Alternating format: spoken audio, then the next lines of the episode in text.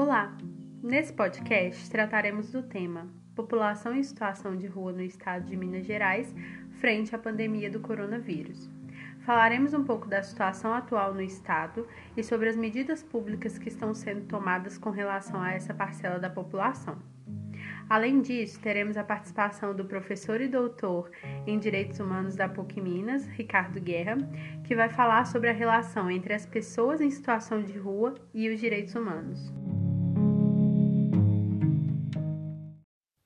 Bom, hoje estamos aqui eu, Débora Ribeiro, a Caroline Louze, a Laura Assis e a Irla Moraes para tratar aí desse assunto que é tão importante, né? Nós somos graduandas em Direito na PUC Minas e vamos desenvolver com vocês um pouco mais sobre essa questão.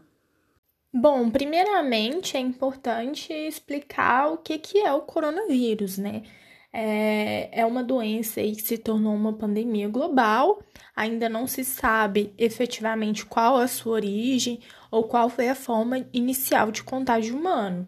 Existem aí algumas especulações de que o vírus poderia ter sido criado em laboratório, mas ainda é um tanto quanto misterioso.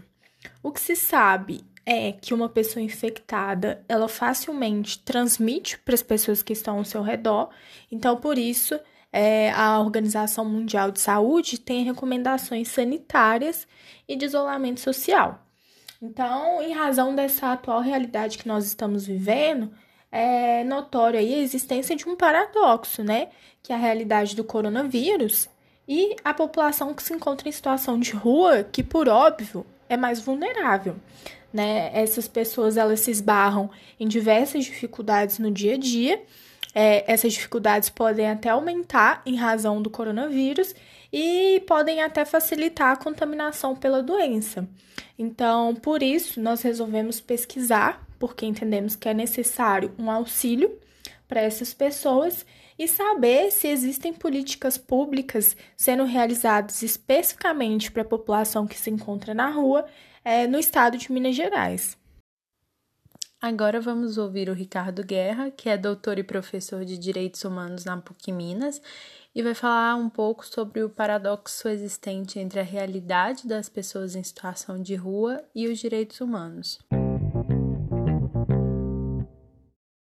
Antes de tudo, gostaria de agradecer a Débora pelo convite, mas gostaria também de dizer que, apesar de a gente estar falando por pessoas em situação de rua, eu gostaria de fazer um contexto um pouco, um pouco mais abrangente, depois nós abordamos isso.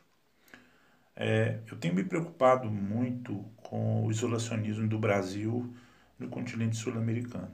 Né? principalmente no que diz respeito à questão que envolve direitos humanos. Assim, eu tenho me preocupado ou tenho feito uma reflexão né, em relação aos direitos humanos e eu acho que a gente tem, quando faz isso, deve considerar que a realidade desses direitos, desses direitos humanos e fundamentais, né, é, está sempre determinada pelas condições políticas, econômicas, sociais e culturais vivenciadas historicamente na nossa América Latina. Assim, é, de fato, existem direitos humanos fundamentais. Eles estão previstos na Constituição, nos tratados, mas não são uma realidade no continente sul-americano e no Brasil principalmente, pois não se implementaram e não se implementam as condições políticas, econômicas, sociais e culturais para tanto. Portanto, a gente convive com violações de direitos, convivemos com isso. Isso é resultado de uma exploração política, econômica, pela desigualdade social advinda desse processo, pelos privilégios que a gente tanto reconhece no Brasil, né? Na verdade, nós todos estamos inseridos nessa realidade. Todos nós estamos inseridos nesse contexto e vivemos isso. A população de rua, talvez, né, e na verdade com certeza, é ainda mais vulnerável a isso. Ela é um grupo heterogêneo que possui em comum pobreza extrema, vínculos familiares rompidos ou fragilizados e a inexistência de moradia convencional. Porém, uma coisa importante a gente destacar isso é a experiência que talvez eu e o Bruno a gente teve nesse processo, né? É que ela é resiliente na dor, nessa dor, né? Ela é resiliente na dor e no abandono.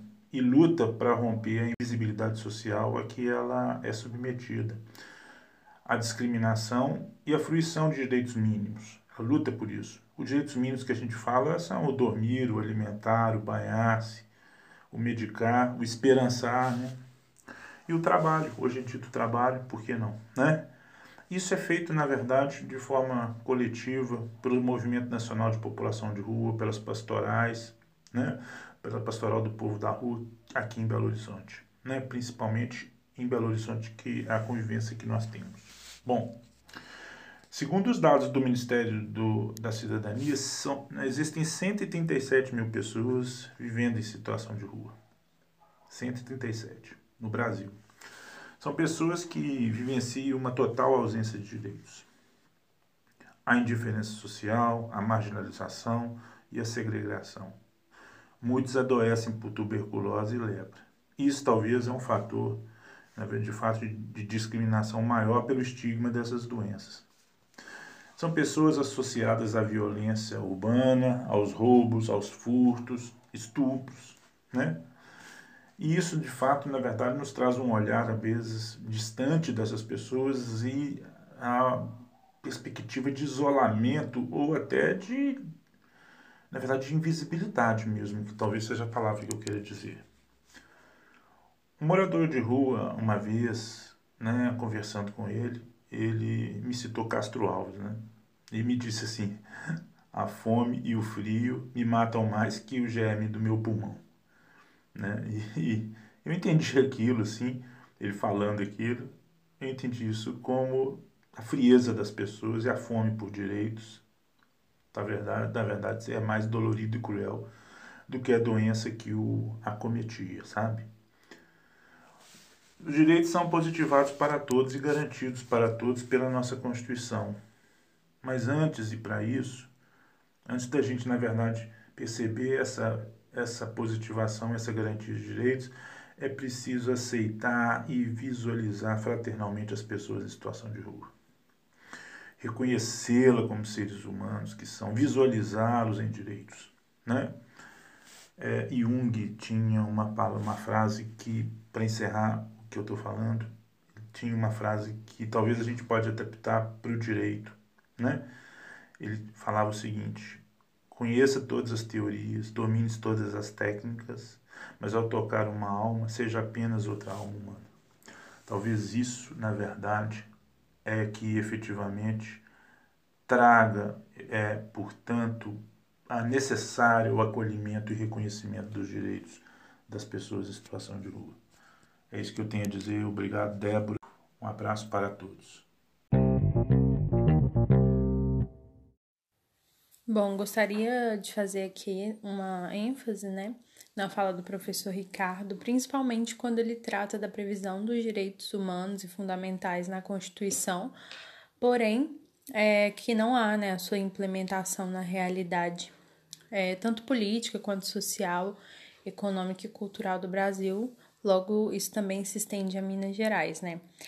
Portanto, essa convivência diária com as violações de direitos humanos é tanto por parte dos cidadãos, né? Mas isso é muito evidente quando se trata das pessoas em situação de rua, né? Essa invisibilidade na qual eles vivem é, tira deles a oportunidade mesmo de ter direitos básicos, como comer, banhar, dormir, dormir, como ele falou, até o trabalho, que é até o meio pelo qual eles poderiam ter esses direitos básicos, né? Então, acho muito importante fazer essa pequena ressalva. Vamos falar um pouco sobre a situação dessa parcela da população e, além disso, se houve ou não políticas públicas com relação a elas na pandemia. Bom, a própria definição desses indivíduos como população em situação de rua já traduz a precariedade em que eles vivem, né? Nós estamos tratando de um segmento populacional que, de certa forma, ele foi esquecido pela sociedade e também pelo Estado. Logo, ele que, teoricamente, pelo menos, deveria garantir uma condição básica para uma vida digna a todo cidadão. Então, essa invisibilidade, esse abandono, juntamente com preconceito, intolerância, fazem com que essas pessoas sejam excluídas socialmente o que acaba por contribuir com essa extrema vulnerabilidade em que vivem. Consequência principalmente pela inércia do Estado em proporcionar aquela vida digna que está garantida expressamente na Constituição Federal.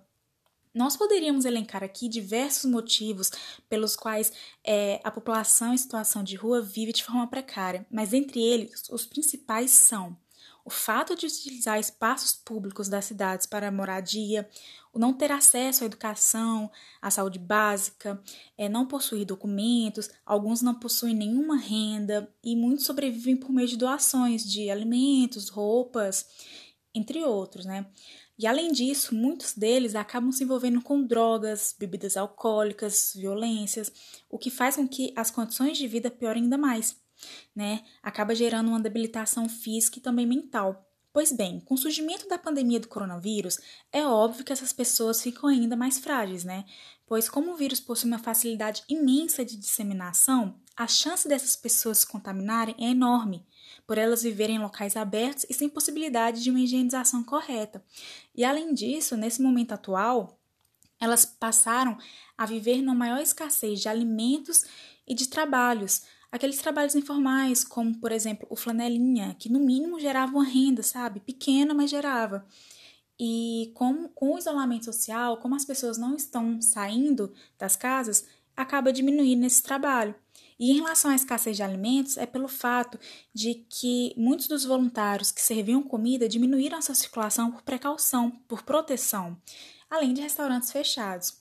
Mas, bom, a questão é que as principais recomendações da Organização Mundial da Saúde é, para se prevenir do vírus são o isolamento, lavar as mãos, usar álcool em gel, dentre outras, mas é óbvio que essas recomendações não são acessíveis a todos. Como podemos pedir para uma pessoa em situação de rua para que ela se isole, para que ela fique em casa, ou até mesmo para que lave as mãos com a frequência? Sendo que muitos não possuem acesso nem à água. E segundo nossas pesquisas, alguns utilizam de poços de água após uma chuva para lavar as mãos. Fora que, é, além de tudo isso, como eles vivem às margens das informações, muitos deles não estão nem conscientizados acerca da gravidade da pandemia ou até da existência dela. Bom, é fato que a Covid-19 trouxe ainda mais dificuldades para esses indivíduos, né? Que em uma realidade é, normal já são extremamente vulneráveis. Então, é evidente a necessidade de um maior suporte do poder público e foi isso que buscamos verificar, se foi criada alguma política pública visando essa população ou se ao menos o governo de Minas, os municípios, estão tomando algumas medidas.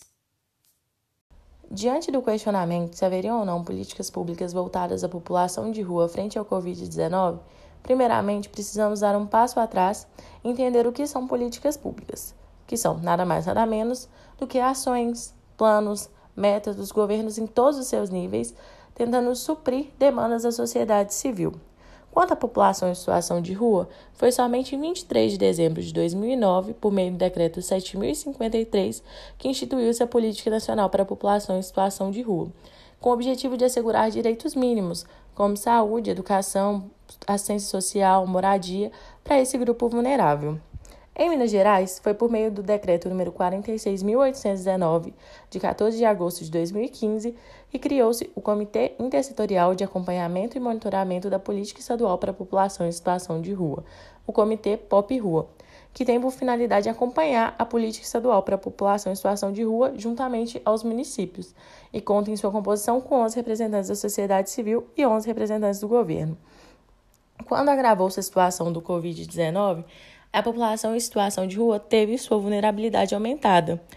E, quando questionados, quando entrevistados, alguns desses moradores chegaram a falar: mandaram todo mundo para casa, e nós que não temos casa? Pediram isolamento, e nós vamos isolar onde? Em Minas Gerais, ainda não foram criadas medidas ou políticas estabelecidas voltadas à população em situação de rua. Talvez, dada a complexidade de tratar de um agente patógeno nunca antes visto, ou mesmo por falta de interesse em lidar com um grupo que necessita de um maior apoio do poder estatal, mas que não possui o suficiente para que seus direitos sejam atendidos.